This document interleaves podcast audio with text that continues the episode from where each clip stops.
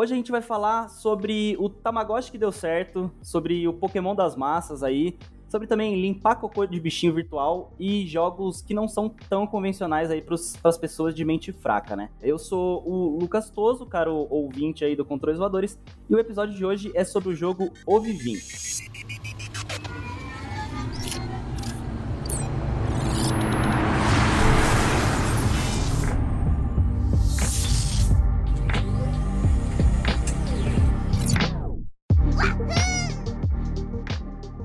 Quem está chegando agora nessa brincadeira, o Controles Voadores é um projeto sobre jogos índios brasileiros, onde eu trago sempre aqui os desenvolvedores dos jogos para contar as suas histórias e também para falar um pouco sobre o desenvolvimento desses indies nacionais.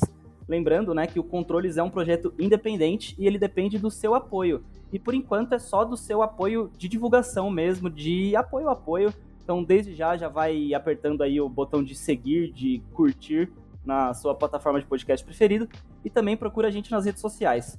No Twitter é controlescast é, e lá tem todas as atualizações, tem bastante lista de é, jogos brasileiros e de é, coisas temáticas assim, né? E aquela interação mais legal que o Twitter dá para promover enquanto a gente consegue ficar fora da, da bolha dos é, incels, né? Da, da bolha gamer. E no Instagram é controlesvoadores mesmo. E sempre rola também uns postzinhos um pouquinho mais bonitinhos, umas atualizações sobre os episódios para você divulgar ali para todo mundo nos seus stories. Vale também você ir nos sites do Controles Voadores, né? Tem o www.controlesvoadores.com.br, que é onde tem análise dos jogos brasileiros, uns textinhos um pouco maiores aí do que os 240 caracteres lá do, do Twitter ou do Instagram. E também tem o nosso site no Terra, porque o, o Controles Voadores é um parceiro do Terra, então, se você entrar lá no Terra Game On, tem a nossa página lá com todas as listas, todos os é, textos. E é sempre bom dar uns, uns cliques lá, né? E ir clicando em todos os links nas propagandas também, para rolar um engajamento nos posts e eu continuar conseguindo manter esse projeto aqui, para a gente ir junto com os devs e pelos devs aqui do Brasil.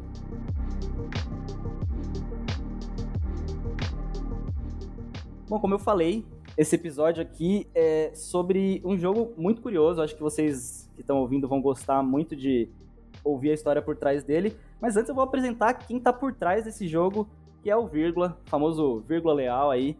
É... Seja muito bem-vindo aqui ao Controles, Vírgula. Oi, eu tava aqui o tempo todo. Tava aqui o tempo todo, só você não viu. Ou no caso, né? Tudo em cima? Tudo em cima, muito bom é, poder trazer você aqui para falar um pouquinho de Ovivim. Tô de olho no seu trampo faz bastante tempo, assim, tava só esperando é, ficar mais próximo do lançamento é, do Ovivim para trazer você aqui. Então, muito legal, se apresente aí para quem tá ouvindo, quem é você, o que você faz, o que você come. Pô, eu sou vírgula, vírgula leal. Eu faço videogame uhum. e eu como muito salame, tomo muito café, mas mas em, em, questão de me apresentar, eu acho que eu me apresentaria como uma pessoa que faz os videogames que você uhum. devia jogar. Que você devia jogar, exato. Você é de onde? eu sou de São Paulo. Ah, é daqui de São Paulo mesmo. A vida inteira. Nascido e criado, capital? Nascido e criado. Já fui de todo canto, já fui de todo canto, já morei em, todas as todas as coordenadas da cidade já. Mas cara, eu gosto sempre de voltar bastante pro começo assim para entender um pouco melhor de quem são esses desenvolvedores que vêm aqui, né? É, como que foi esse primeiro contato seu com videogames, assim? Quando que você descobriu essa, essa arte mágica dos joguinhos digitais? Ixi, eu acho que eu já sou é, vítima desse, dessa, dessa grande orquestra aí desde desde que eu tenho memória, sabe? Desde antes é. de eu ser capaz de registrar memórias. Você lembra qual foi o seu primeiro, assim? Ixi, meu chapa, é que o meu primeiro é de antes de eu, de eu ser capaz de lembrar, sabe? Justo. Mas eu sempre fui. É, não só videogame, qualquer forma de jogo, sabe? Uhum. É, eu dou o mesmo mérito ali pra que, que eu estaria jogando na época. Eu acho que seria um daqueles. Um daqueles. Console mil em um, tá ligado? Ainda de ligar na TV, sabe? Aqueles de ligar uhum. na TV mesmo. E tinha clone de Pac-Man. Acho que. Mas assim, eu dou o mesmo mérito para isso quanto eu daria para pega-pega ou um jogo de tabuleiro, sabe? Para mim sempre sempre foi sobre o, o jogar e uhum. a atividade jogo. O fenômeno jogar, né? É, eu acho que é mais sobre a, o, o, ritual de estar jogando alguma coisa e de estar envolvendo outras pessoas no jogar, uhum. mais do que o jogo em si que sempre foi mais interessante para mim, sabe? Tipo, é, mesmo que eu tivesse um videogame em casa, eu achava mais interessante ir no, no Playland do shopping, tá ligado? Onde tinha outras Sim. pessoas jogando. Uhum. Essa, essa troca mesmo, né? Esse contato com, com outras pessoas, assim. É assim, eu sempre fui antissocial e antipático também, tá ligado? Eu não queria ser é. amigo de ninguém ali, mas eu sempre imaginei que o jeito certo para você estar tá fazendo esse tipo de coisa era cercado de outras pessoas fazendo a mesma, sabe? Uhum. Você tinha um pouco daquela competitividade dos jogos, assim, ou era mais pelo, pelo lance da troca mesmo? Assim, eu acho que eu tinha ambições ou talvez curiosidade e interesse por ser competitivo, mas eu nunca fui muito bom em nada, sabe? Uhum. Então, eu sinto que sabe? Eu, eu, nunca fui um bom jogador em nenhum jogo, sabe? Uhum. É, então nunca foi o caso de eu entrar assim muito forte numa empreitada de, de querer competir e tal. Eu acho interessante a ideia, sabe, de formar uhum. uma competição e de juntar pessoas em uma competição, mas é, eu nunca me coloquei nessa posição de, de querer ganhar, sabe? Sim. E, cara, você falou muito bem, assim, que você nunca foi bom em jogar, é, mas que você via muito que esse era o jeito certo, de, né, de ter essa troca coletiva. Como que foi o pulo de dessa sua percepção, assim, para falar, pô, eu, eu posso fazer joguinhos, assim, como que você começou a desenvolver? Mano, eu acho que eu nunca, eu nunca tive esse momento de, de pensar, tipo, assim, mais tarde eu uhum. acho que teve momentos em que eu descobri ferramentas, né? Eu acho que ferramentas para muita gente que tá no jogo, o primeiro momento é quando a pessoa descobre ali alguma ferramenta que deixa ela fazer alguma coisa que ela não sabia que já tinha sido transformada ali tão tinha sido transformada em um em, em um sistema que ela podia seguir as regras desse sistema para construir o que ela queria, uhum. né? É, mas eu acho que muito antes disso eu sempre pensei é, no, no jogo como como uma forma de eu me comunicar, sabe? Uhum. É, do mesmo jeito que eu posso aprender a ler e a escrever, eu posso aprender a fazer um jogo, sabe? Do mesmo jeito que eu Sim. posso aprender a falar, do mesmo jeito que eu posso aprender a falar em outra língua, eu posso aprender a me comunicar através do jogo. É, então eu acho que eu nunca tive, assim, esse momento de é, porque isso é uma coisa que outras pessoas já compartilharam comigo de ter esse momento de perceber que jogos são feitos por pessoas, sabe? Uhum. De ter uma virada de chave ali, né? É, de pensar, ah, tem essas pessoas que elas trabalham nessa firma, que elas vão lá, bate cartão e faz o jogo acontecer, sabe? Eu acho que eu, eu nunca tive esse momento porque eu sempre vi o jogo como uma linguagem, sabe? Do mesmo jeito que eu via uhum. É, um filme como uma linguagem ou um gibi como uma linguagem. E eu acho que. Não tem como você saber isso ainda porque eu não falei, mas eu acho que isso tem muito a ver com o fato de que eu sempre tive contato com produção criativa desde muito criança. Ah, legal. E como era essa, esse contato? O meu pai, mais antes de eu nascer, né? Porque. ter filho dificulta um pouco, mas o meu pai, antes de eu nascer, ele trabalhava muito com teatro. Ah, que e, massa. E ainda quando eu era criancinha, ele fazia muito isso e eu participava da, de algumas coisas, sabe? Antes de eu uhum. aprender a andar, eu já tava no palco, sabe? Então massa. eu sempre tive muito contato com, não só com, com a expressão criativa, mas também com a expressão criativa sendo feita, sabe? Que, que legal. E, e qual foi, você falou, né, de que você descobriu ferramentas, assim, qual foi a primeira ferramenta que você começou a, a desenvolver jogo é, para valer, assim, e você falou, tá, é isso que eu vou fazer, assim? Bom, pra valer eu não, eu não sei te dizer. é, eu acho que a minha prime... o meu primeiro contato, assim, com uma ferramenta que, que é, teve esse, esse, esse efeito de pensar, ah, ah tá, é assim que faz, então. É, tem, uhum. tem esse caminho, tem esse jeito. Eu acho que foi o o famoso CD do RPG Maker da Digerati. é, que eu falo o famoso, mas foi uma coisa que se repetiu por décadas, de várias formas diferentes. Eu, uma, eu troquei ideia com para um podcast ontem e eu comentei sobre isso, que o meu primeiro contato também foi um CD de banca.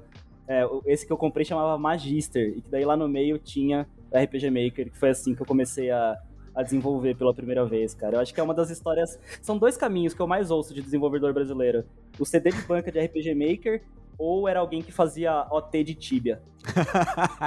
ah, nossa, se eu for entrar em todos os as ferramentas que eu, que eu segui, porque é, antes de eu conseguir fazer um jogo no RPG Maker, eu fazia jogo no PowerPoint.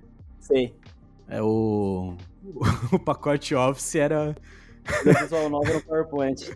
É, meu chá, eu fazia adventure no PowerPoint, né? Tinha que responder perguntas, tinha que achar coisa escondida, e era tudo uhum. umas fotos que eu pegava na internet. E foi ali que eu comecei a, a, a, experimentar com fazer o jogo, e aí depois eu comecei a, a ir pro, pro RPG Maker, e foi muito tempo ali no RPG Maker, e. Uhum. É, meu chapa, server de rabo pirata. Eu operei por muitos anos um servidor de rabo pirata. E na minha adolescência. Cara, é, de rabo, rabo, Tibia e Ragnarok, eu acho que é onde mais vem a galera, né? Que fazia um servidor pirata, que fazia uns mods muito louco. É, eu acho que, que essas foram as, as ferramentas que me colocaram no, no, no caminho. Assim, de novo, eu sempre eu sempre tive essa vontade e essa naturalidade para querer me expressar através do jogo, sabe? De querer uhum. usar o jogo como uma forma de, de falar qualquer coisa, sabe?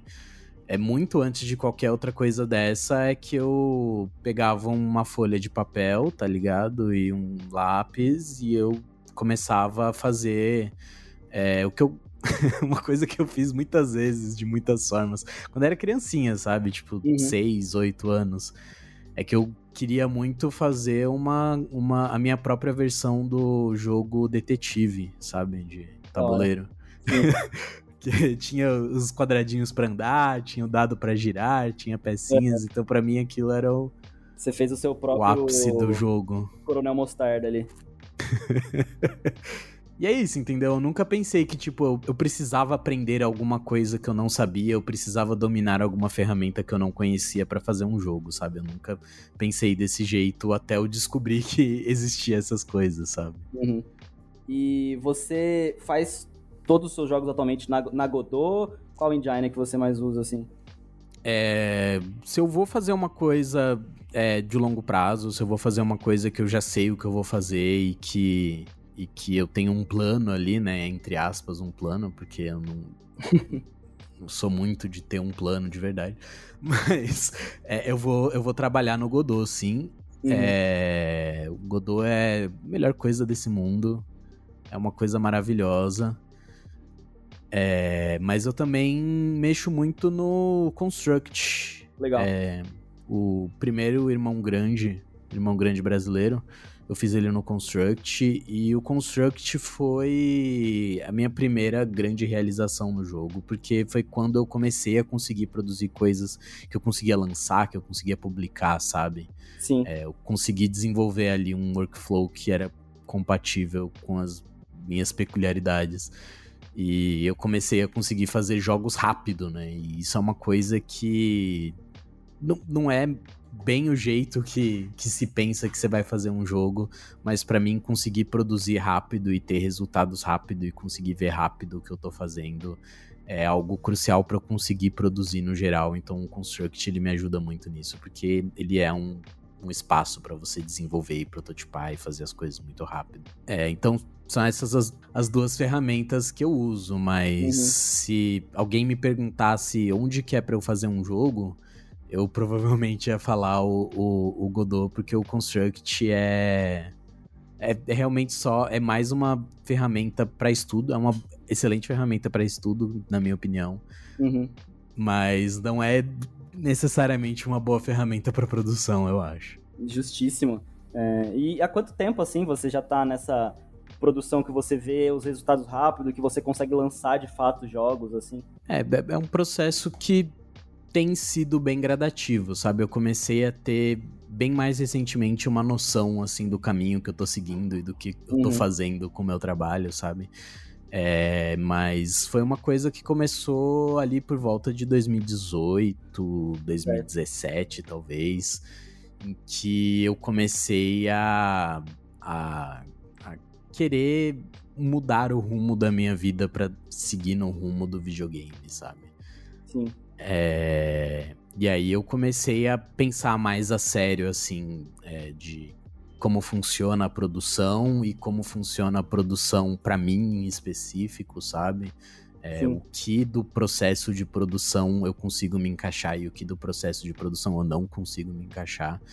E desde aquela época eu fui trabalhando primeiro em umas coisas assim bem bobas, Uhum. É, mas que, justamente por serem bem bobas, me ajudaram a entender melhor que, mano, fazer um jogo bobo é a melhor coisa que você pode fazer se você quer entender o que é fazer um jogo, sabe?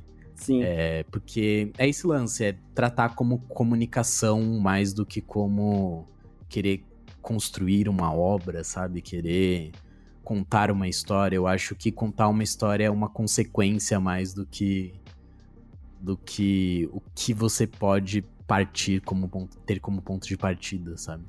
Sim. É, e aí foi isso. Eu comecei a experimentar com o Construct, né? Na época era o Construct 2, que eu baixava pirata. ah, é. Isso, né? Tem, tem que ser. E aí eu, eu fiz uns joguinhos, eu lancei e eles ganharam, assim, uma atenção, sabe? Uhum. É, mas era ainda uma coisa bem completamente experimental, completamente é, nada que conseguisse quebrar a bolha ali de, de onde eu tava e de quem eu conhecia, que era nada, né? Uhum. Na época eu, eu, eu conheci umas pessoas que estavam trabalhando num, num projeto de jogo que eu entrei para ajudar e aquilo ali não deu em nada, né? Porque era, era uma coisa bem. Era uma ideia, mas não era uma, uma ideia que tinha muito como acontecer, dado o fato de que era todo mundo muito inexperiente. Mas aquele foi um estopim para mim de começar a pensar que não dava mais para eu continuar é, estudando fazer jogos e desenvolvendo o meu trabalho em jogos se eu não conseguisse tomar ali todas as rédeas da, da uhum. produção, sabe? É, não tinha muito como eu continuar progredindo contando que alguém ia assumir as partes que eu não estava assumindo, sabe? E foi quando eu comecei a estudar mais a sério programação, e aí foi quando eu comecei a, a experimentar com fazer os jogos no Godot ao invés do Construct. E foi quando eu comecei a entender o que eu queria fazer com os jogos, sabe? Foi quando eu comecei a a entender o que, que eu conseguia fazer por conta própria e sem depender de qualquer outra parte de fora, sabe?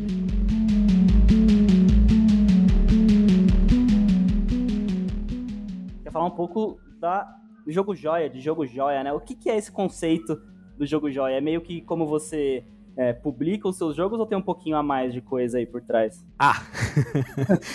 é, eu acho que jogo joia é assim como muito do meu trabalho, assim, a partir ali da época do, do Irmão Grande Brasileiro, é, o meu trabalho começou a ter uma perspectiva muito mais brava, sabe? Eu comecei a ficar mais uhum. bravo com as coisas, eu comecei a ficar mais.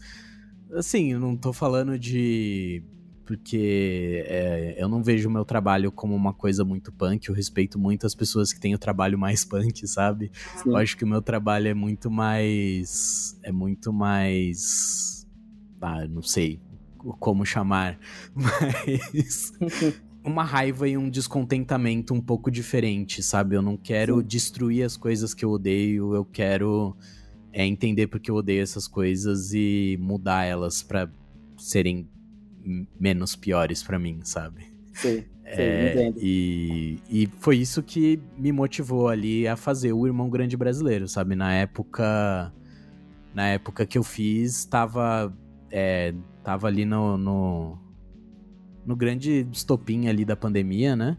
Sim. E o Big Brother tinha acabado de começar e tava na maior alta de todos os tempos, todo mundo só falava disso e Sim. eu que sou refém do Twitter, né, pra, pra todo o meu trabalho, é, é, ficava inutilizável, sabe, o Twitter. Sim. 24 horas por dia. Hoje em dia é bem mais tranquilo, entendeu? As pessoas falam ali enquanto tá passando na TV e depois elas param.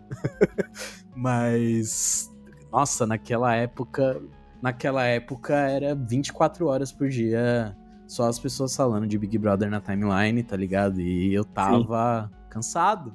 Eu tava cansado. É, e aí eu comecei a pensar nisso, né? Como é que eu posso usar o meu trabalho para transformar as coisas que eu não gosto, para transformar as coisas que me incomodam. É, e aí eu fiz o Irmão Grande Brasileiro e eu fiz ele 100% pensando em como eu posso usar esse jogo como uma forma de mudar o meu espaço, tá ligado? E é uma Sim. coisa bem mesquinha, eu queria mudar o meu espaço no Twitter, sabe? Eu queria que a discussão no Twitter mudasse, mesmo que fosse uma mudança microscópica ali. Então eu fiz o jogo ele inteiro pensando em como seria fácil de mostrar esse jogo no Twitter, sabe? O jogo ele mostra os acontecimentos da casa, ele mostra sempre de 4 em 4, né? Que é quantas fotos uhum. você pode pôr no Twitter. O jogo Sim. ele tem exatamente a resolução da foto do Twitter. O jogo tem um botão de tirar foto ali bem grande para você tirar a foto e postar no Twitter. o jogo ele te convida a colocar as pessoas que você conhece nele para você uhum. colocar os seus amigos do Twitter. e por incrível que pareça, meio que deu certo, sabe? É, depois de um tempo, o jogo começou a chegar num, num, umas pessoas mais influentes ali, e aí o jogo acabou ficando mais popular. Ele teve uma explosão de popularidade depois que o Selbit jogou no, no canal dele. Uhum. É, e realmente teve um efeito na minha timeline do Twitter, sabe? Tinha ainda os posts de Big Brother ali, mas de vez em quando eu tava vendo uma pessoa que parecia que ela tava falando de Big Brother, mas era o Ryu do Street Fighter e a Avril Lavigne que estavam envolvidos num relacionamento, tá ligado? E, eu, e aí eu via que essa pessoa tava jogando Irmão Grande Brasileiro, e aí eu via que ela tava fazendo com os amigos dela, e, e eu comecei a conhecer várias pessoas que, por terem interesse no jogo e estarem falando no jogo, eu comecei a a, a incluir essas pessoas ali no meus círculos, né? E eu consegui o efeito que eu queria, sabe? Eu peguei uma coisa que eu não gostava e eu joguei o meu ódio ali naquela coisa que eu não gostava e eu transformei esse ódio, esse ódio em uma mudança que eu, eu considero valorosa para mim num espaço que eu frequento, sabe? Então eu sinto que eu consegui fechar o círculo ali com, com isso. E, e foi aí que, que eu comecei a entender o que eu queria fazer no jogo Joia, né? O, o nome já existia faz tempo, sabe? Eu sempre. Sim. Porque é um nome engraçadinho, só por isso, mais nada, uhum. sabe? Eu, há muito tempo eu pensei, ah, que nome engraçadinho, se eu for fazer jogos, vai ser da Jogo Joia, sabe?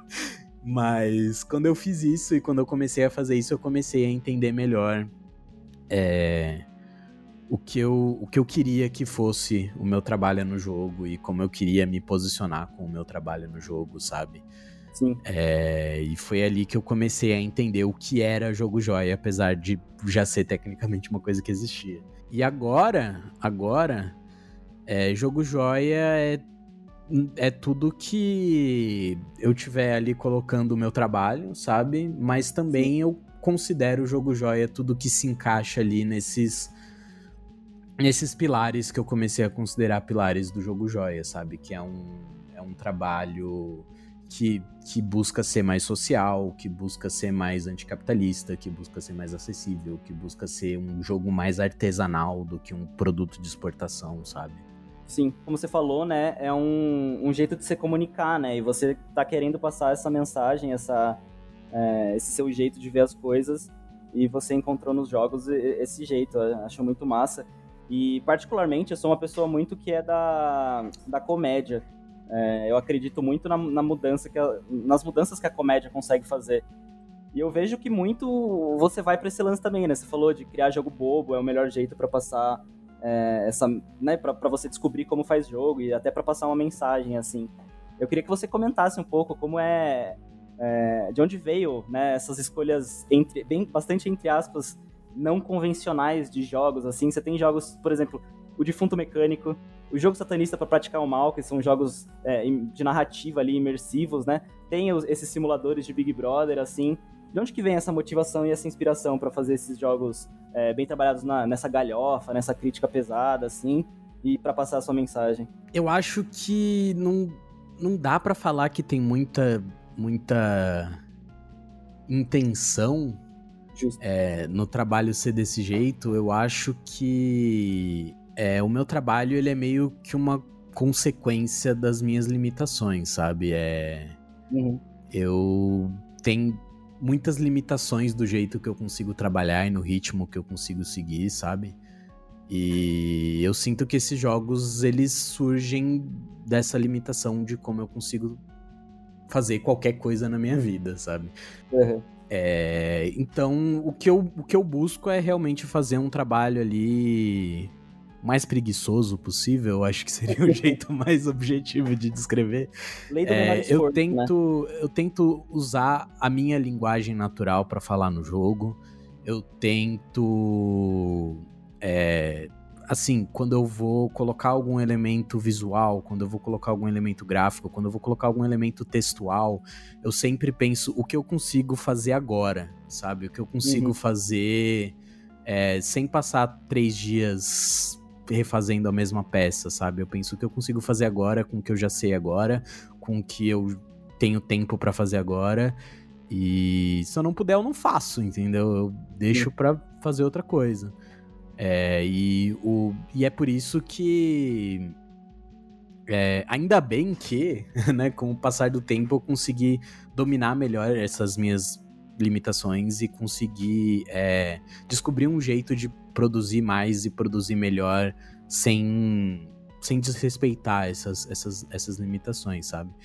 É, mas principalmente os jogos que eu fiz nessa época eram jogos que eu precisava fazer em muito pouco tempo, sabe? Não é só que uhum. eu me estabelecia o limite de fazer em muito pouco tempo, é porque eu comecei a entender que se eu não fizesse em muito pouco tempo, eu não ia fazer. Sei, não é, saía o... do papel ali. O Irmão Grande Brasileiro, eu fiz ele em uma semana. Foi uma semana de, de, de, trabalho, foi assim, alguns dias de programação e desenhando as telas do jogo e o resto só escrevendo evento, sabe? Uhum. E depois, uma semana ainda depois, eu ainda fiz algumas coisas novas pro jogo. Eu lancei a, a versão mobile. Eu coloquei a opção de salvar o jogo, né? Que as pessoas estavam me xingando que não tinha. Mas foi uma semana para fazer o jogo, sabe? O, o jogo satanista, eu fiz ele em um dia. Foi um dia para fazer aquele jogo, para escrever uhum. tudo, para programar, para fazer as figuras. Foi só um dia, sabe? Também o, o Defunto Mecânico. O Defunto Mecânico é, é, é, mais peculiar, porque ele é um projeto bem antigo, na verdade. Uhum. Eu fiz ele bem naquela época ali de 2017, 2018, em que eu tava é, querendo tomar as rédeas do meu trabalho ali, sabe? E ele foi a primeira coisa que eu fiz é, de verdade, sabe? Que eu falei, eu vou terminar isso aqui, eu vou lançar isso aqui. E na época ele era um site independente, ele era só um site, ele não era um, um jogo que você baixava ou um jogo que rodava no navegador, ele era um site mesmo. E eu tinha feito ele em inglês na época, porque é, eu ainda tava preso nessa ideia de que o jogo precisava ser assim para ser um jogo, sabe? Uhum. E eu fiz ele também, eu não sei quanto tempo foi, pode ter sido uns dois, três dias, sabe? E foi isso da produção rápida também. E aí agora, anos depois, né, eu com ideias novas do que eu queria que o jogo Joia fosse, eu, eu refiz o jogo, eu Legal. reescrevi ele em português, eu chamei um artista para fazer uma, uma peça pro final do jogo. E e eu consegui trazer ele para essa, essa ideia moderna do, do jogo Joia. E também foi um trabalho, assim, é, foi um pouco mais prolongado, né? Porque eu já tinha mudado um pouco o meu jeito de trabalhar. Mas foi um trabalho, assim, de um mês. Foi umas duas semanas programando. E o resto foi o trabalho de lançamento, né? Porque, infelizmente, com, o trabalho sendo levado mais a sério, só lançar qualquer coisa requer tempo absurdo de... Sim é, trabalhar com plataformas, trabalhar com assessoria, trabalhar com publicidade do negócio, também, né? comunidade. E, e vira um, um, trabalho gigantesco ali que não tem nada a ver com fazer o jogo em si. É, mas. É, o meu trabalho, ele sempre teve que ser. E sempre continua sendo é, cercado em volta dessas limitações de como eu consigo produzir uma coisa dado o jeito que a minha cabeça funciona, sabe? E você falou muito disso de trabalho, né? De, de entender suas limitações. E, cara, assim, ser desse mundo dos jogos independentes já é uma coisa difícil, né? E você, eu acho que você, ele, você tem uma pegada, você tem uma ideia, você tem uma visão que é até o indie do indie, né? Você é mais independente que o próprio termo independente.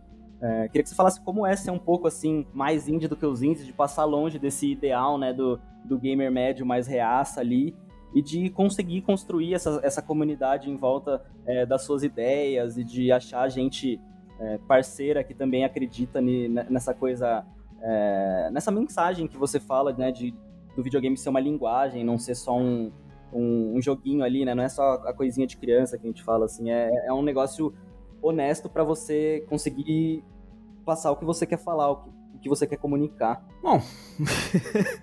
meio longa pergunta, assim, meio filosófica. Não, eu, eu, eu é. fico, eu fico agradecido por essa visão tão, tão bonita do, do, do, do meu trabalho.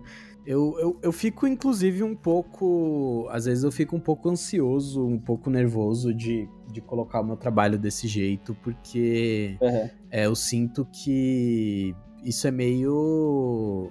É meio, é meio agressivo com outras formas de trabalhar, tá ligado? Justo. É, eu sinto que eu não, eu não tô numa posição de querer é, denunciar o, o jogo do jeito que ele é agora, mas eu me sinto na necessidade de liberar o jogo como ele é agora. Uhum. Eu sinto que ele tá preso em algumas formas de funcionar que talvez não sejam necessárias, sabe? Talvez não precise ser desse jeito. É, eu acho que justamente eu ter feito um esforço ali de de entender o que significava o jogo joia e o que significava isso que eu queria dos jogos. Eu acho que isso me ajudou muito a conseguir realizar as coisas, sabe? Só de ter um, uma clareza maior na minha cabeça de o que Sim. eu queria que o jogo joia fosse, sabe? E eu cheguei na época a, a escrever, assim, realmente uma lista ali, um manifesto do que,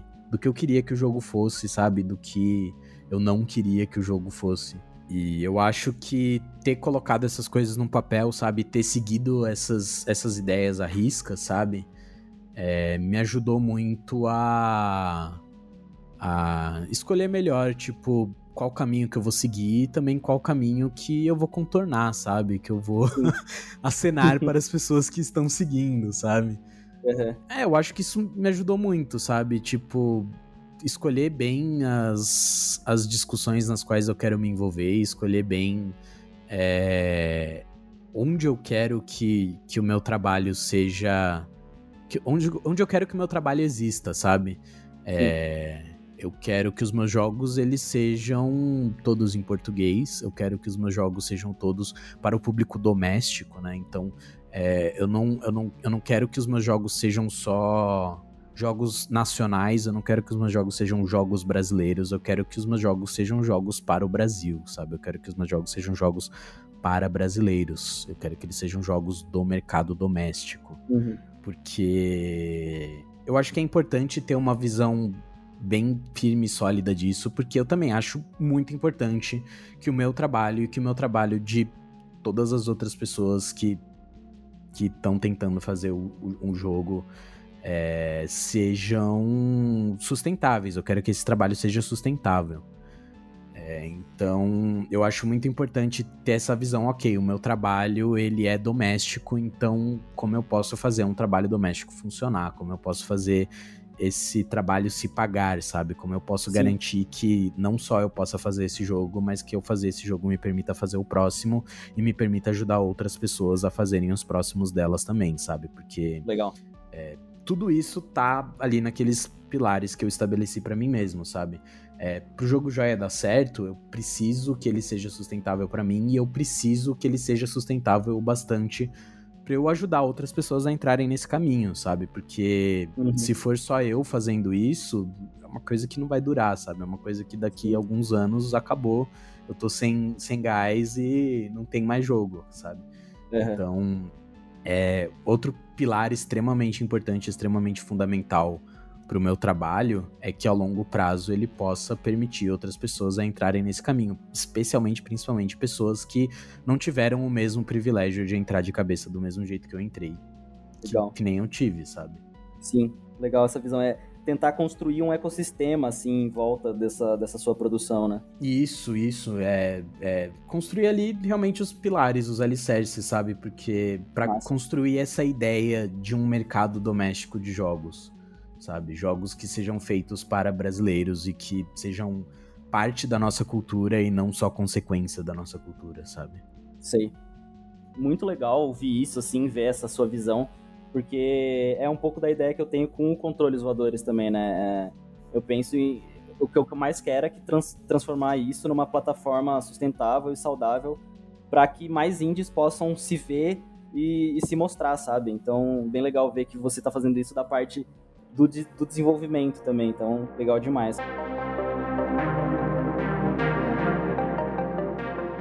Vamos agora falar de Ovivim. Já falamos bastante de você, do jogo Joia. Vamos agora falar do Ovivim. Para começar do zero, né? Explica pra gente o que é esse jogo barra essa experiência, né? Chamada Ovivim. Como que você descreve isso? Ovivim é o jogo de bichinho virtual para streamers. Esse é, é. esse é o meu, a minha descrição curta. Sim, descrição de é... pitch, né? é, eu acho que é o meu, o meu projeto mais ridículo de todos os tempos. é tipo, como, como que eu faço um jogo que é exclusivo pra Twitch, sabe? É, é uma Sim. péssima ideia. É uma ideia muito ruim. é. Tipo, quem vai comprar esse jogo, sabe? Meia dúzia de pessoas. Uhum. Mas. é um jogo de bichinho virtual exclusivo para streamers e ele só funciona se você ligar ele na Twitch e controlar uhum. ele pelo chat. Certo. E é como eu falei lá no começo, né? É o Tamagotchi que deu certo. É o... Ah, eu, eu, eu vou ser sincero com você. Eu vou ser sincero com você, porque eu fico um pouco incomodado com, com essa descrição. É. É, eu, de forma alguma, eu quero ser irreverente, irreverente para com o Tamagotchi, sabe? Não tem nada senão, senão respeito e, É, agradeço muito por, por ter servido ali de, de inspiração, tanto Tamagotchi como Digimon, como é, inúmeros outros sim, sim. É, bichinhos falo, virtuais. Falo mais pela brincadeira mesmo. É, do, desse estilo do jogo, né? De ser essa coisa mesmo, literalmente um Tamagotchi ali pro streamer pôr na tela dele, né? Pra explicar melhor para as pessoas, é exatamente isso que ele descreveu. É, é, é um Tamagotchizinho que você põe ali na tela da sua stream e o chat vai cuidar do, desse bichinho. E a gente conhece o que, que o potencial destrutivo que chats têm, né? Então, uma ideia muito ousada é, de você colocar a vida de um bichinho de estimação na mão do chat. É, quando que começou e quando que surgiu essa, essa ideia, assim? Há quanto tempo que você está trabalhando no Ovivim? Ah, eu acho que o Ovivim surgiu como um... é, foi um, um peido cerebral que perseverou, sabe? Sim. É, eu tava. Eu acho que começou a aparecer a ideia enquanto eu tava fazendo o Irmão Grande Brasileiro 2. Uhum. É, foi um processo ali de, de seis, sete meses é, fazendo esse jogo. E o que eu mais sofro enquanto eu tô fazendo um jogo uhum. que eu me comprometi a fazer é que eu começo a pensar em outros jogos que eu preferia estar tá fazendo sabe? E, isso não diz nada a respeito do jogo que eu tô fazendo, sabe? Eu posso estar tá fazendo o melhor jogo da minha vida, coisa, o meu, realizando ali o meu sonho, e eu vou estar tá pensando em mil outros jogos que eu preferia estar tá fazendo ao invés desse, porque é assim que funciona. É, funciona. O, o, bloco de notas ali, né, do celular tá sempre cheio de, de, de, ideias ou de outras coisas que você vai pensando enquanto você tá cagando, né, tomando banho. e, e e uma dessas ideias era eu queria fazer um bichinho virtual para Twitch, sabe? Eu queria fazer um é. bichinho virtual para Twitch, eu queria fazer um bichinho virtual para Twitch, porque a gente ainda tava na pandemia e eu não saía de casa de jeito nenhum, porque a minha filha tava para nascer e aí depois ela nasceu. E é uma neném recém-nascida, sem vacina, né? Então eu passei dois. tô até agora sem sair de casa direito né? Até agora que ela tá vacinada, ainda não tô saindo. Mas foram dois anos de completo isolamento, né? Então eu comecei a frequentar muito a Twitch. Uhum. Né? Eu comecei a frequentar muito a Twitch. É, teve uma época, um pouco antes de eu começar a fazer o Irmão 2, que eu fiz uma extravagância no Twitter que é. eu abri comissões para fazer jogos artesanais personalizados. Coragem. E a ideia é que a pessoa pagava ali uma comissão mais simbólica, né? Uhum. e, e eu fazia um jogo seguindo um, a, a, o pedido dela, é, com e eu fazia o jogo num período de tempo equivalente a quanto ela estava pagando, né? Tinha um jogo de, uhum. de 15 minutos, o jogo de meia hora, e o jogo de uma hora e o jogo de duas horas. é, e, e não era exatamente esse tempo, né? Mas era pra medir ali o, o tanto Sim. de esforço que eu ia botar na peça. É... E foi uma semana muito doida, né? Eu acho que eu fiz uns Imagina. 20, 30 jogos em um mês. Caramba. É. e, mano, foi. Uma Game Jam a cada dois dias, assim foi muito, muito bom para mim, sabe? Eu sinto é. que eu evoluí 50 anos em, em um mês ali, sabe? No meu jeito de trabalhar, no meu ritmo de trabalhar, no meu jeito uhum. de executar as ideias. E eu viajava muito, sabe? A pessoa, a pessoa dava sugestão ali do que ela queria e eu fazia alguma coisa completamente diferente, sabe? Era a pata de macaco ali que você faz desejo e acontece uma coisa aleatória. uma coisa não aleatória, né? Uma distorção do que você pediu. Uhum. E mas foi muito bom e eu fiz vários projetos ali naquela época. E aí, por causa disso, eu acabei conhecendo um, um, streamer que eu, que eu acabei fazendo, que ele encomendou três jogos, né? E eu fiz a trilogia dos sapos pro é. Gabs é pra hoje. É, e. E aí, é, eu comecei a, a, seguir o canal dele, tá ligado? E aí. Sim. Ele chegou ali como meu cliente, mas eu que acabei virando cliente dele, porque eu segui sub do cara na Twitch até hoje.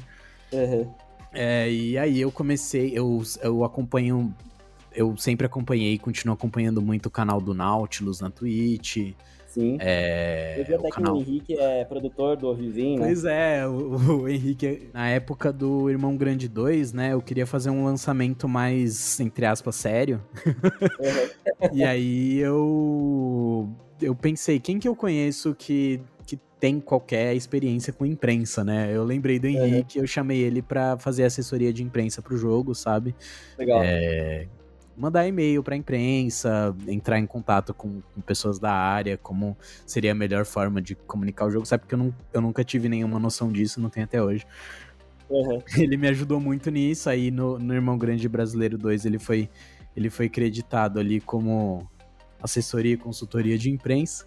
E depois disso eu chamei ele para entrar como produtor na Jogo Joia, porque eu precisava de alguém ali para me ajudar a, a, a, a, me pôr na linha, sabe? Sim. e ele tem ajudado muito, muito, muito desde então. E foi quando eu comecei a, a, ter uma ideia melhor de como eu podia organizar uma estrutura e envolver mais pessoas no meu trabalho sem Legal. cair nas mesmas armadilhas que eu tinha caído antes. Né? em querer fazer uns lances mais colaborativos, sabe? Mas é, mas é, foi isso. É, voltando, né? Eu já tava perdendo o fio da meada. É, voltando, foi nessa época que eu comecei a assistir muito canal na Twitch, né? Eu falei dois aí, mas muitos canais, assim, que eu, que eu acompanhava na época, porque era o que eu tinha ali para socializar com alguém, sabe? Uhum. Enquanto eu tava trabalhando que nem um louco no Irmão Grande, eu, eu assistia uma live, né?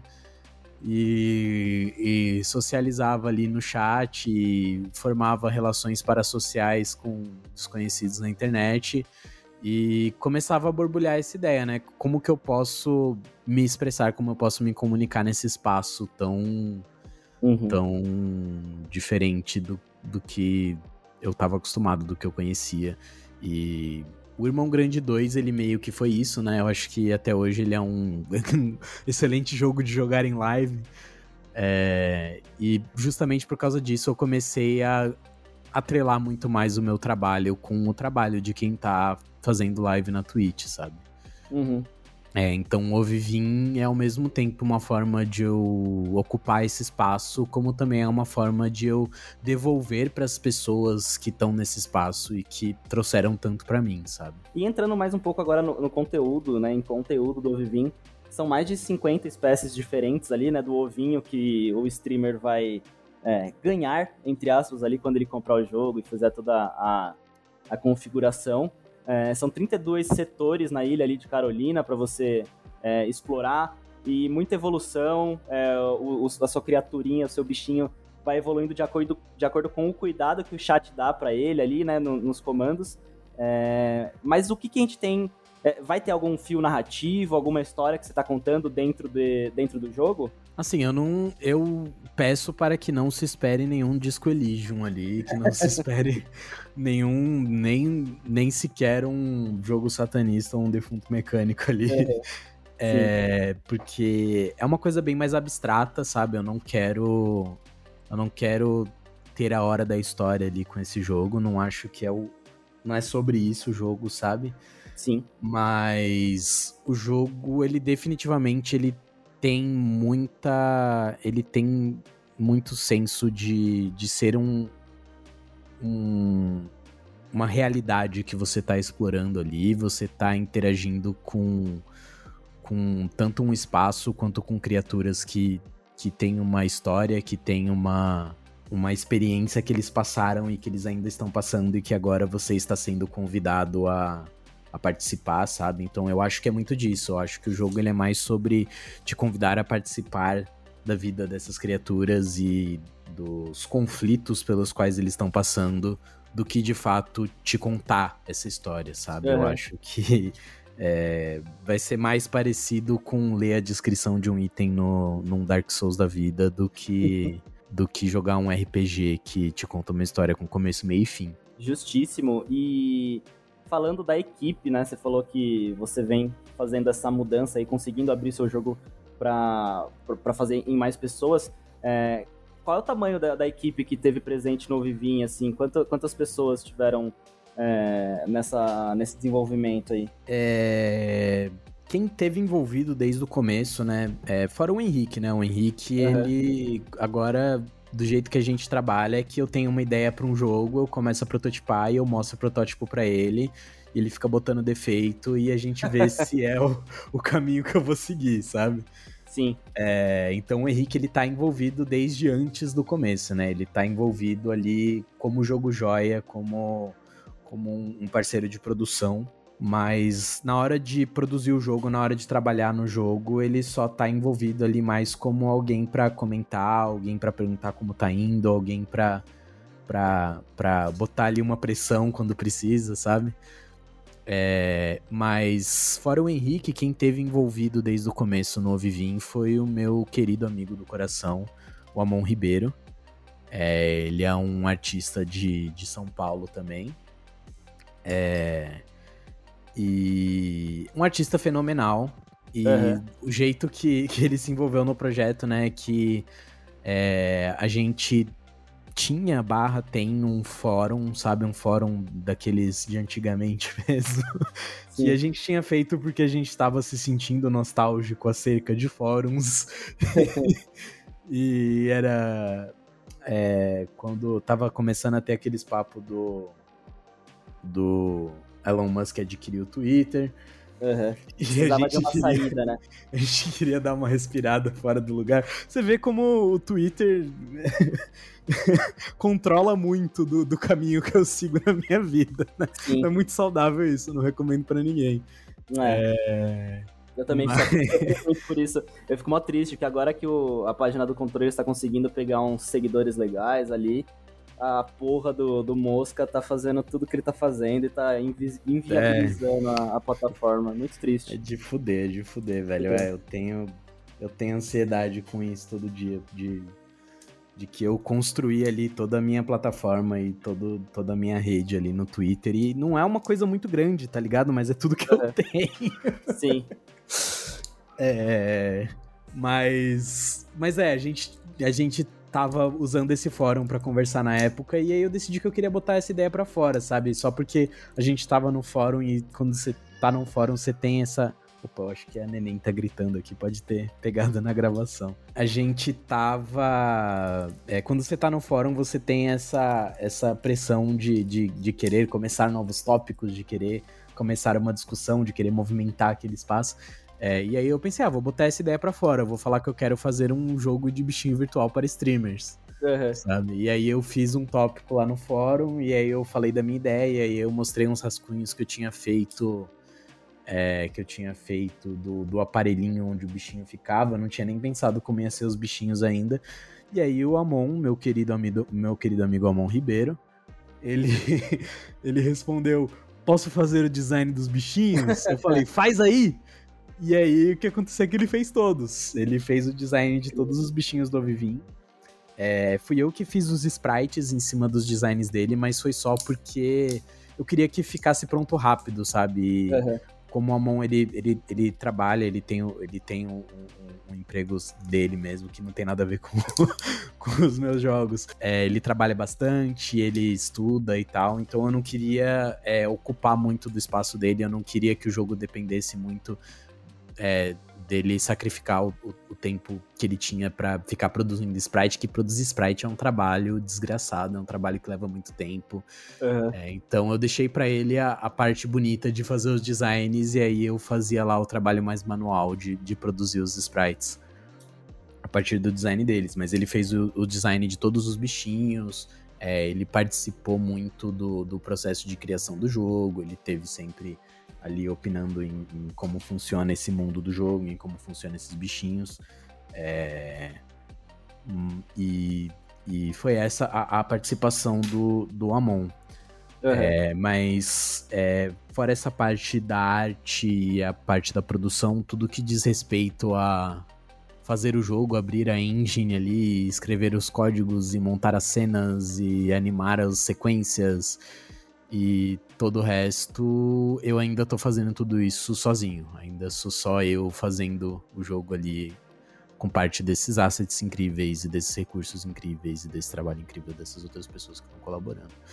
É, mas foi ali basicamente eu, o Henrique e o Amon desde o começo é, nesse, nesse projeto do Ovivim. E várias outras pessoas ali que estavam sempre comentando no trabalho, que estavam sempre me ajudando a testar e tal. E também o trabalho incrível é porque, tanto no Irmão Grande Brasileiro 1 quanto no 2, é, eu colaborei muito com o Marco Lovania, que é uma pessoa sensacional, que fez a trilha sonora né, dos jogos e um compositor uhum. incrível. Um compositor incrível que fez a trilha sonora dos jogos. E como no Ovivim é o jogo ele, ele é mais. Ele é bem mais. Ele é bem mais discreto em questão sonora, né? Então ele não tem uhum. música. Ele tem alguns efeitos sonoros que tocam, ele tem alguns efeitos sonoros que são meio usados como música de vez em quando, mas como é um trabalho muito mais rudimentar, é, o Marco Lovania, ele não participou desse processo e como eu queria muito envolver ele, o que aconteceu foi que pro trailer do jogo a gente fez uma super produção ali pros Sim. padrões jogo joia, de que a gente produziu uma música mais, mais, mais trabalhada e que teve uma faixa vocal com, com o vocal da Alina Yubi, que foi uhum. uma indicação sensacional também do Marco Lovania. E é um trailer incrível assim, cara. É, ficou muito bom essa coisa. Essa abertura de anime ali, basicamente, de Ovivin, né? Ficou é, maravilhoso. Que foi o, o, trabalho de animação do Júlio da Gaita. Uhum. É, e do Drone to Core, que colaborou comigo antes no trailer do Irmão Grande também.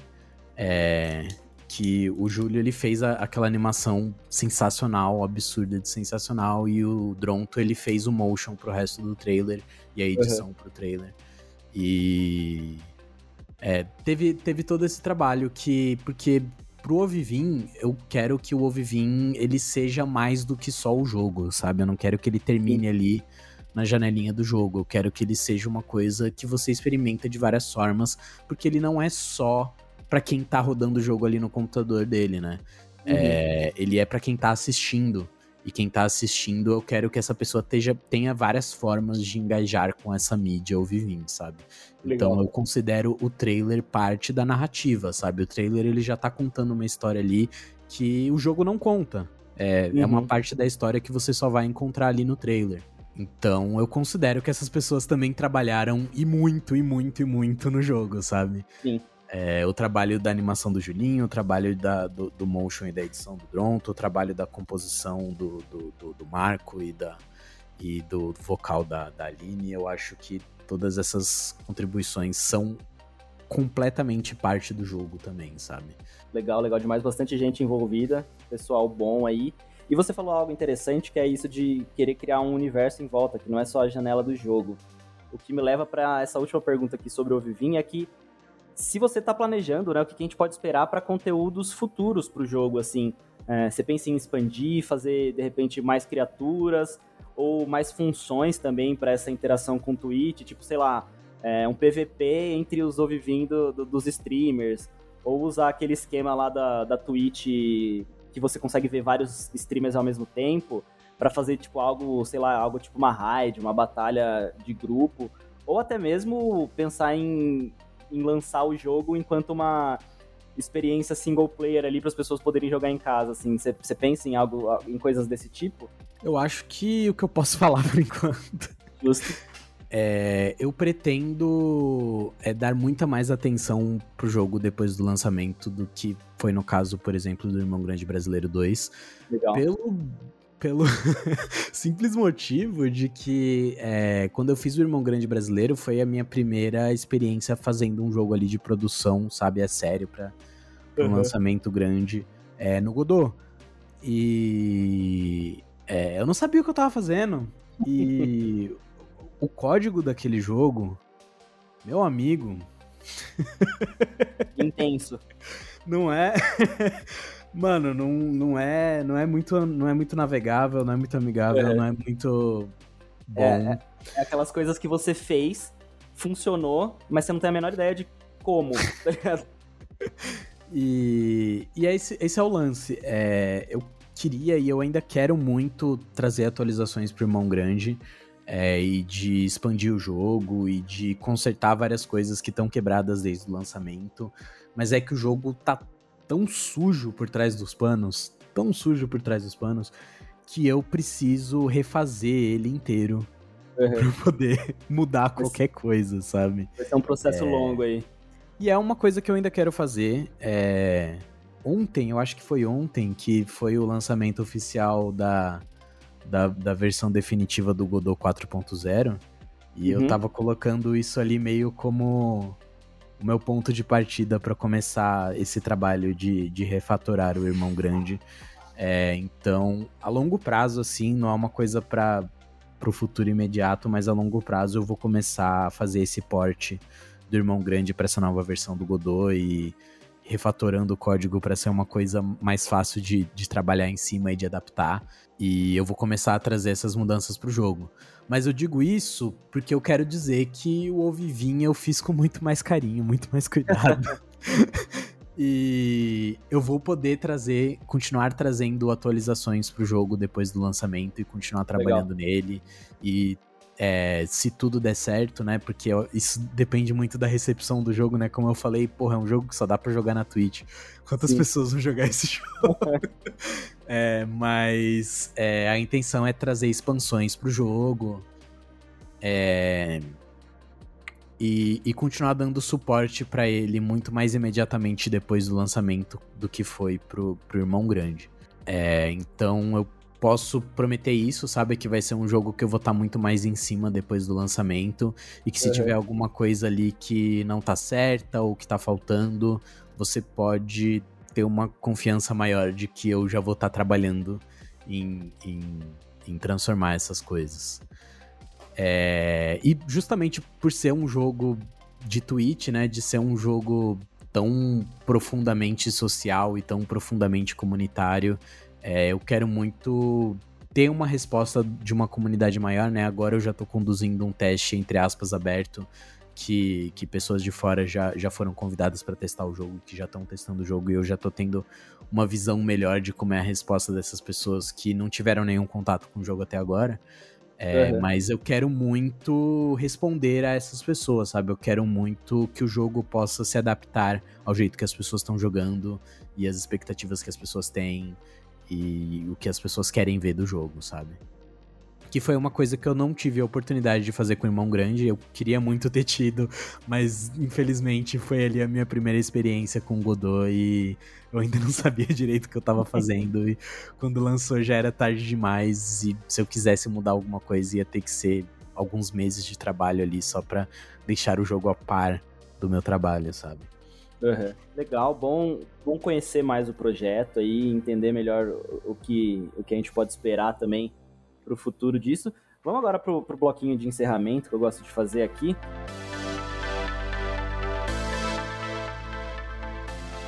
Primeiro, uh, você tem alguma consideração final, algo que a gente não comentou durante aqui o, o, programa, mas que você gostaria de dar uma ressaltada, de falar, assim, aqui o, o espaço é aberto para você, assim, é, quem sabe faz ao vivo, né? O famoso. Eu tenho duas coisas para falar. Três, Nossa, na verdade. É, a primeira é compre Irmão Grande Brasileiro 2 na Steam, por favor. E obrigado. Vai ter, é. Vai ter links na descrição aí, nos textos e tudo mais. A segunda coisa que eu gostaria de dizer é compre o Vivim na Twitch, por favor, e obrigado. Quer dizer, na Steam, não! Ah! Você vai ter Quase... que jogar na Twitch, mas compre na Steam. Deu certo, deu certo. É, no momento que a gente tá gravando isso aqui, eu acho que quando sair o, o episódio, o jogo ainda vai estar tá, é, para ser lançado, né? O lançamento vai ser dia 13 de março. Uhum. É... é... se você tá ouvindo agora no dia de lançamento do, do, desse episódio, daqui uns três dias deve sair o jogo, então já põe na wishlist aí. Por Mas se você favor, também põe futuro, né? Se você tá vendo do futuro, já deve ter lançado o review. Já deve ter lançado, já deve ter lançado. Já deve ter lançado vários jogos melhores, inclusive. Dá uma olhada nesses jogos melhores. Talvez o custo-benefício seja melhor para você. É... Mano, os jogos do futuro são muito melhores do que os jogos da nossa época. Justo. Mas, mesmo assim, compre o Vivim. Mas se tiver algum você... meu, dá uma olhada nos meus. É, mas compre o Vivim para você poder ter base para falar, realmente, o jogo do futuro é melhor que o Vivim. Né? Exatamente. E aí pinga um capilézinho lá na sua conta, mesmo você já estando morto. Em 2000 mas... 340, sei lá. Mas falando mais do coração, é, falando é. mais. falando mais sério, é eu queria falar com quem quer fazer jogo, eu queria falar com quem tá pensando em começar a fazer jogo, em quem tem interesse em como jogos são feitos. É, eu só queria deixar esse, esse recado, essa mensagem que é, eu acho que, que é difícil de encontrar ainda, mas essa mensagem de que você pode fazer jogos para as pessoas que que são parte da sua comunidade. Você pode fazer jogos para as pessoas que compartilham da sua cultura. Você pode fazer jogos para pessoas que falam a sua língua. É, e esse trabalho ainda assim pode ser sustentável. É, uhum. Eu acho que tem uma visão que perfeitamente razoável, perfeitamente compreensível de que se você quer trabalhar com jogos e você quer que o seu trabalho seja lucrativo ou sustentável, é, você precisa fazer esses jogos para o mercado internacional, você precisa fazer esses jogos. É, você precisa vender a sua cultura ao invés de contribuir para ela. E é, eu queria falar que isso não é necessariamente verdade. Eu queria falar que é possível, tá acontecendo e você pode fazer isso também. É, você pode fazer jogos para o Brasil. Uhum. isso é uma, uma mensagem que é difícil de achar e que é, é até difícil de acreditar, mas que eu tô tentando cada vez mais tentar provar com o meu trabalho que eu queria levar para o máximo de pessoas possível. Cara, legal demais. É, no começo você tava falando em off lá que ah, falava pouco, é mais coisa, mas estamos aí já, quase uma hora e dez de, de gravação. É, tenho que dizer que eu acho que foi um dos episódios mais legais aqui, foi um, um, uma conversa bem massa. É, eu acredito que a gente tenha visões meio parecidas de tentar criar ecossistemas e ajudar os outros, assim, então me identifiquei bastante, legal é, ouvir isso de você. Mas o final final do programa eu gosto de fazer criando esse ecossistema, então eu queria que você indicasse jogos aí, é, jogos brasileiros, desenvolvedores brasileiros, é, que já lançaram jogos ou que estão com um lançamento para vir aí, para eventualmente vir aqui no programa ou para galera também ir acompanhar o trabalho desse pessoal. Opa, mas muito bem. É... Pô, eu vou falar aqui da desse trio de pessoas que eu respeito muito e que eu é, gosto demais do trabalho dessas pessoas e eu gosto demais do que essas pessoas fazem quando elas não estão trabalhando também, sabe? Uhum. é, que, eu, que eu respeito muito e que me inspiram muito no meu trabalho. É, o Daniel Dante, ele, ele publicou o Skate RPG é, e vários outros trabalhos também. E... Nami também, né? Nami também, é, Railgunners, é, e eu vou falar também que eu tô colaborando com ele agora. Nossa, Tem eu, coisa boa aí, então. Eu não sei o quanto eu posso falar, mas a gente tá, tá trabalhando num um título familiar é, de uma forma nova. Legal. é... Fica no ar aí. Oi? Fica no ar, né? Por pra quem tá ouvindo do futuro, provavelmente você já sabe, então. você do futuro? Compre já. É. é... é e também a, a Keb, né? A Keb, uma pessoa sensacional, de trabalho sensacional, que fez o bem feito. Jogue bem feito, jogue bem feito agora. É, pausa, pausa o podcast, vai jogar bem feito. Eu sei que já tá quase no final, mas pausa o podcast, vai jogar bem feito, depois você volta. é, é. Eu acho muito massa, porque ontem eu fiz uma gravação de um podcast que vai sair logo mais aí. E eu falei justamente também do Dante e da Keb, porque são experiências maravilhosas, assim, né, velho? tanto skate RPG quanto bem feito. Toda a imersão que a Keb fez com o, o Jogaroto ali é, é tudo maravilhoso, né? Sensacional, né? Nossa, o esforço, o esforço, o esforço, do trabalho dessas pessoas. Eu amo eu... muito quem se esforça pela piada, sabe, cara? Eu, eu, eu valorizo demais quem, quem, igual ela fez, que ela fez o, tipo, um, é um emulador fake que você abre uma ROM, então é, é tudo muito perfeito. Nossa, assim. eu, eu, eu, bato, eu aplaudo assim, bato palma de pé. Porque Sim. que orgulho, sabe, de ver essas coisas sendo feitas. é, e o Pedro Paiva, recomendar também o trabalho do Pedro Paiva, é, que tem uma biblioteca gigantesca. É, eu acho que em, em, número de jogos eu, eu tô competindo com ele, talvez. É. Ele fez. É, deixa eu pensar quais são.